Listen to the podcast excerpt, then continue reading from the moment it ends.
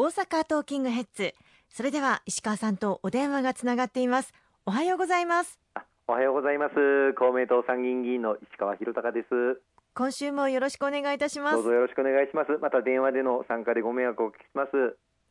さあ今週のテーマは延長された緊急事態宣言です。そうですね。はい先週の放送では、まあ、収録段階ということもありまして延長がほぼ決定という状況でその後7日に延長が正式に決定しましたね。はいあのまあ、ゴールデンウィークを挟んであの強い措置ということで皆様にもあの外出自粛の要請また大型の店舗等休業要請とあのお願いをして人流、人の流れをまあ大幅にまあ減らしてきたわけですけれども、はい、まあ、大阪、兵庫を中心にですね関西圏医療提供体制が非常に厳しい状況が続いております。またあの、まあ、入院したくても入院できない救急搬送ができない事例も増えてきたりとかあるいは一般の医療もあの制約が出てきたりなど、まあ、危機的な状況が続いております。またあの自宅療養あるいは宿泊療養の方々が症状が急遽悪化をして迅速に対応しなければいけないんだけれどもそれも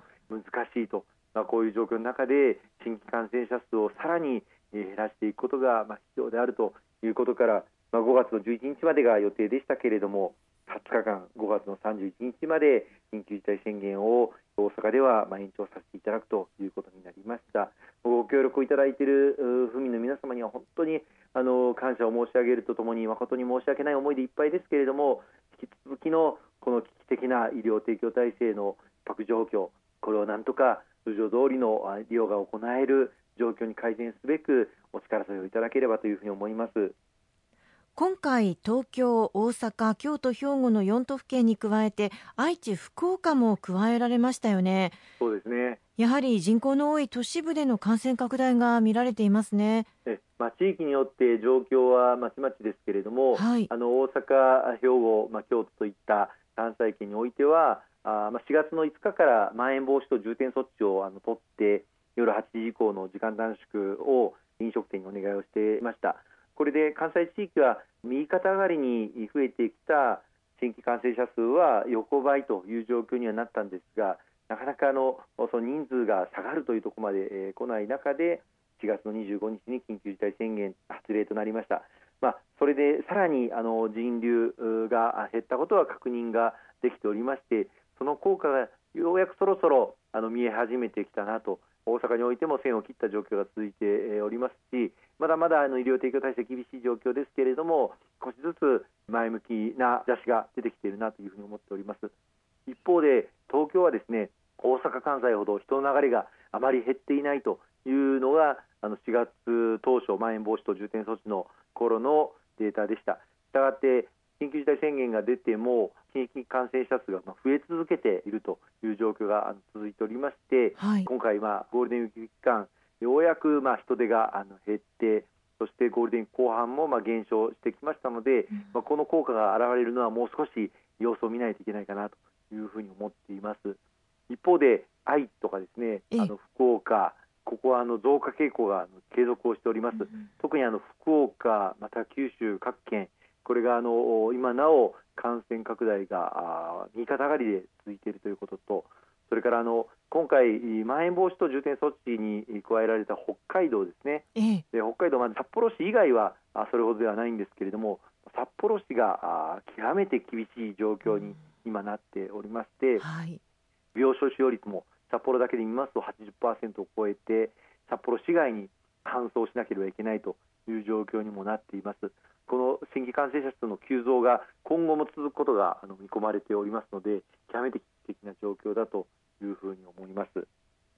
今回延長された大きな理由は新規感染者の数と医療提供体制がまあ逼迫していること。この2つだと考えていいということですか？そうですね。あのそれぞれ地域ごとにあの詳しくデータ病床の占有率がどうかそれからあの先週と今週の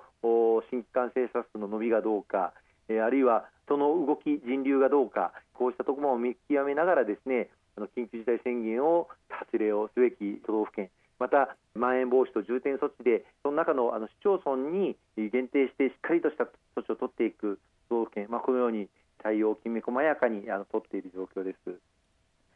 緊急事態宣言が今回延長されたことでの飲食店そして百貨店などへの対応少し変わりましたよね。そうですねあの飲食店につきましてはあのこれまでもあの本当に事業主の皆様ご協力をいただきながらあの時間短縮要請8時以降のですねあの行ってきていただきましたけれども、はい、今回あの緊急事態宣言が出た時から酒類それからカラオケの設備の提供を自粛していただくということも合わせてあのお願いをすることになりました。今回あの延長にあたってえさらにお願いをしたのが酒類の提供は自粛していただいてたんですけれども酒類の持ち込みを認めているあのお店がありましたので、はい、これもやはり酒を提供しているのと同じですので、持ち込みもあの自粛をしていただくということをあの追加をさせていただいております。またあの路上であるいは公園なんかで飲酒を行っているケースが散見されました。でこれまではあの注意喚起にとどめておりましたけれども今回延長にあたって法律に基づいてこうした路上や公園での飲酒これもぜひともやめていただきたいという強いあの要請を出させていただくこととなりました。